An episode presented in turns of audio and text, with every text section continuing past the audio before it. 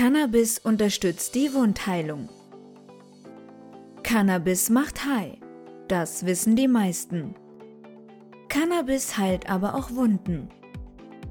Neben dem psychoaktiven Stoff THC enthält die Cannabispflanze über 400 Wirkstoffe. Mehr als 60 davon sind Cannabinoide. Viele der Verbindungen und deren Wirkungen sind noch nicht erforscht. Fest steht jedoch bereits seit Jahrtausenden, dass Cannabis sich in vielen Fällen positiv auf die Gesundheit auswirkt, speziell auch auf die Wundheilung. Cannabis wirkt auf das menschliche Endokannabinoid-System. Seit den 1970er Jahren ist bekannt, dass es im menschlichen Körper ein Endokannabinoid-System gibt. Es erstreckt sich über den gesamten Körper, um diesen auf natürliche Weise mit Endokannabinoiden, körpereigenen Cannabinoiden zu versorgen.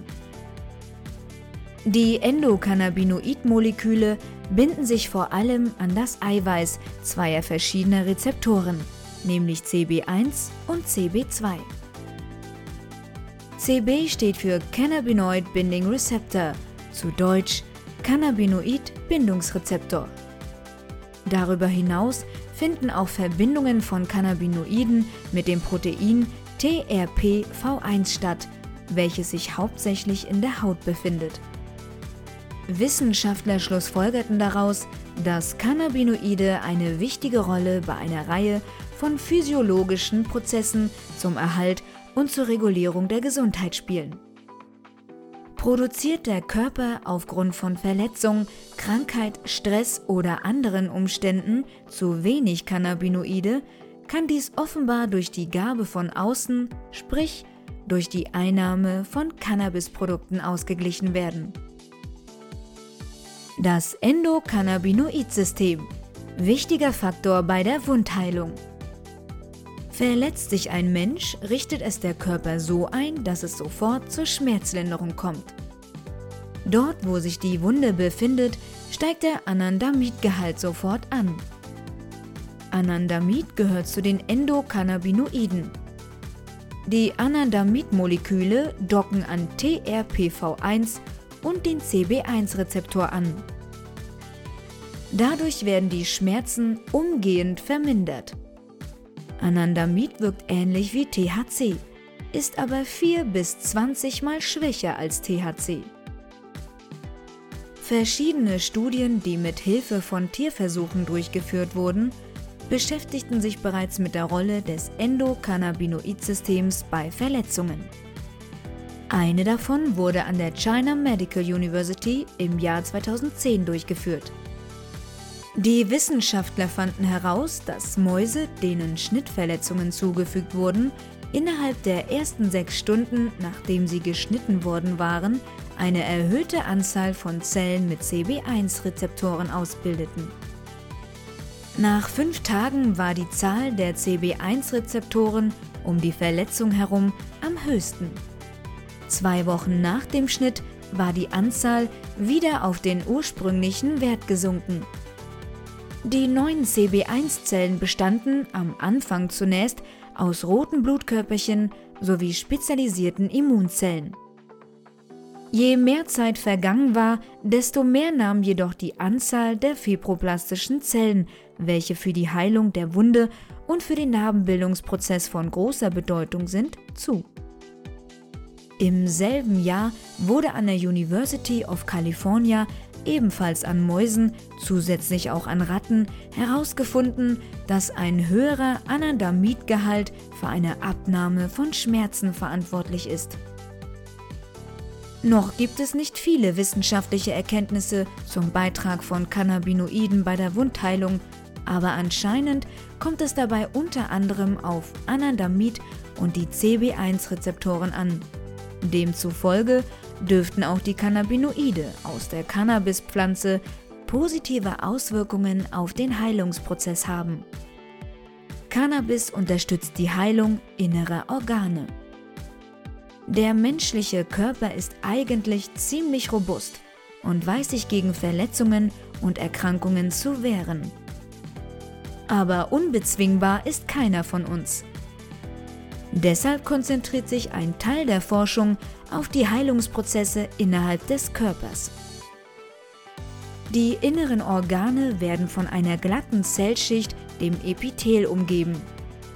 Bei Erkrankungen wie etwa Entzündungen im Darm vermehrt sich die Anzahl der CB2-Rezeptoren, sodass diese gegenüber den CB1-Rezeptoren überwiegen. Wie bei Hautverletzungen auch sind CB1-Rezeptoren für eine zügige Wundheilung nötig. CB2-Rezeptoren helfen dabei, dass die Narbenbildung im Rahmen bleibt und somit keine überaus großen Narben entstehen. Gerade im Darm ist das wichtig, da ein zu stark vernarbtes hartes Gewebe zu verschiedenen Problemen wie beispielsweise einen Darmverschluss führen kann. Bei Verletzungen an der Augenhornhaut kommt es zu ähnlichen Vorgängen. Sowohl die Cannabinoid- als auch die Vanilloid-Rezeptoren werden aktiviert und tragen zur Wundheilung des verletzten Gewebes bei. Im Mundraum von Patienten, die am Zahnfleisch operiert wurden, beobachteten Wissenschaftler eine Zunahme der Anandamid-Konzentration. Zudem spricht vieles dafür, dass durch die Gabe von Agonisten der CB-Rezeptoren, also von Cannabinoiden, die Wundheilung beschleunigt wird, da so die Vibroplasten länger überleben. Bei der Leberzirrhose, die häufig auf Alkoholmissbrauch oder eine Hepatitis-Erkrankung zurückzuführen ist, handelt es sich um Entzündungen in der Leber, die das dortige Gewebe schädigen. Aufgrund der Entzündungen sendet der Körper Fibroplasten in die Leber, welche dort Narben verursachen. Diese schränken die Funktionsweise der Leber ein. Eine erhöhte Anandamid-Konzentration wäre in diesem Fall kontraproduktiv, da diese noch zu stärkerer Narbenbildung führen könnte. Da Anandamid ein Agonist, quasi der handelnde Spieler des CB-Rezeptors ist, wäre also ein entsprechender Antagonist, ein Gegenspieler nötig, um die Wundheilung zu hemmen. So ein Antagonist ist das Cannabidiol, kurz CBD.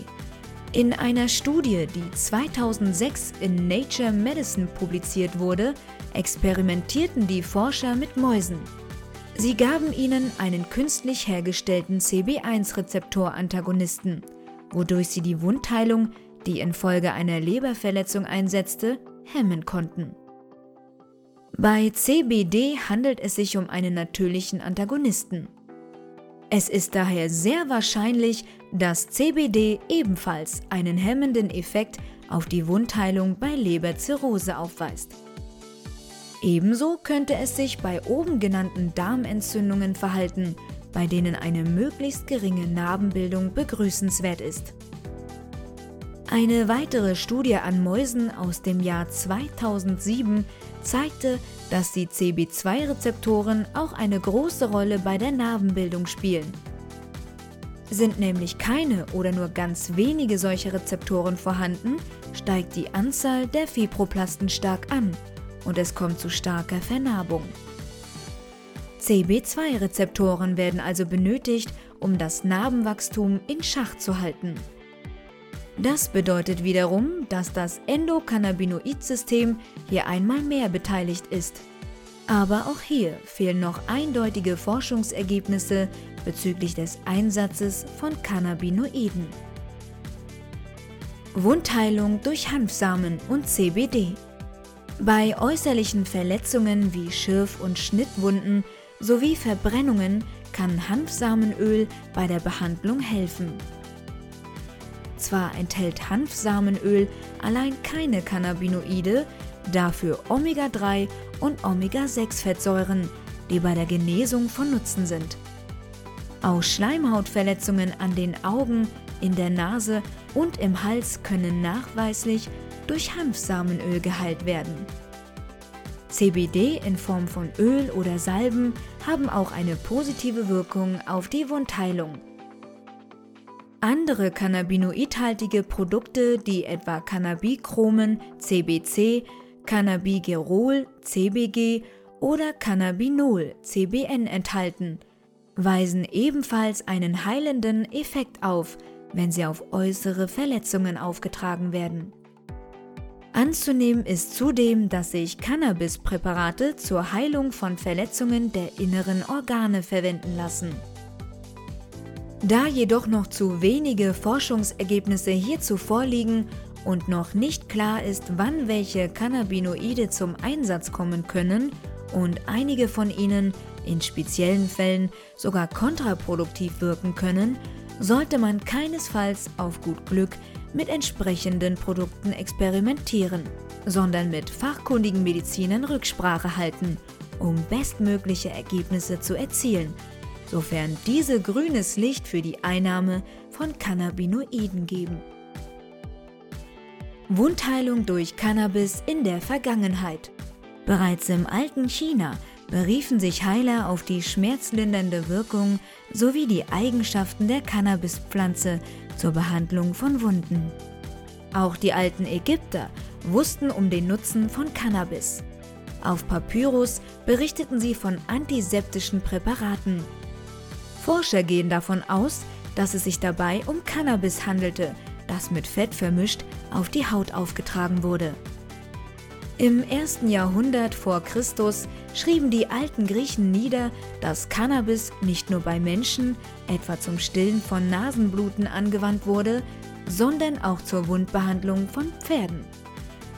Aufzeichnungen aus dem Mittelalter des französischen Kräuterheilers Roelius im Jahr 1536 konstatieren, dass Cannabis sich eigne, um Geschwüre und Wunden zu versorgen. Auch gegen Verbrennungen und Blutungen wäre das Kraut gut verwendbar, schrieb der britische Kräuterkundler Nicholas Culpeper 1649.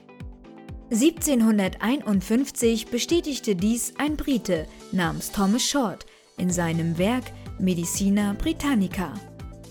Modernere Untersuchungen ergaben, dass Cannabisprodukte tatsächlich Schmerzen und Entzündungen bekämpfen können und antiseptisch wirken. Cannabinoide spielen offenbar auch eine Rolle bei der Narbenbildung und der Wundheilung. Das Zusammenspiel des menschlichen Endokannabinoid-Systems mit den Wirkstoffen der Cannabispflanze bietet in diesem Zusammenhang noch ein weites Feld für bahnbrechende Forschungsergebnisse, die als Folge einen breiten Einsatz von Cannabispräparaten in der Medizin nach sich ziehen könnten. Es bleibt also spannend rund um die Cannabispflanze.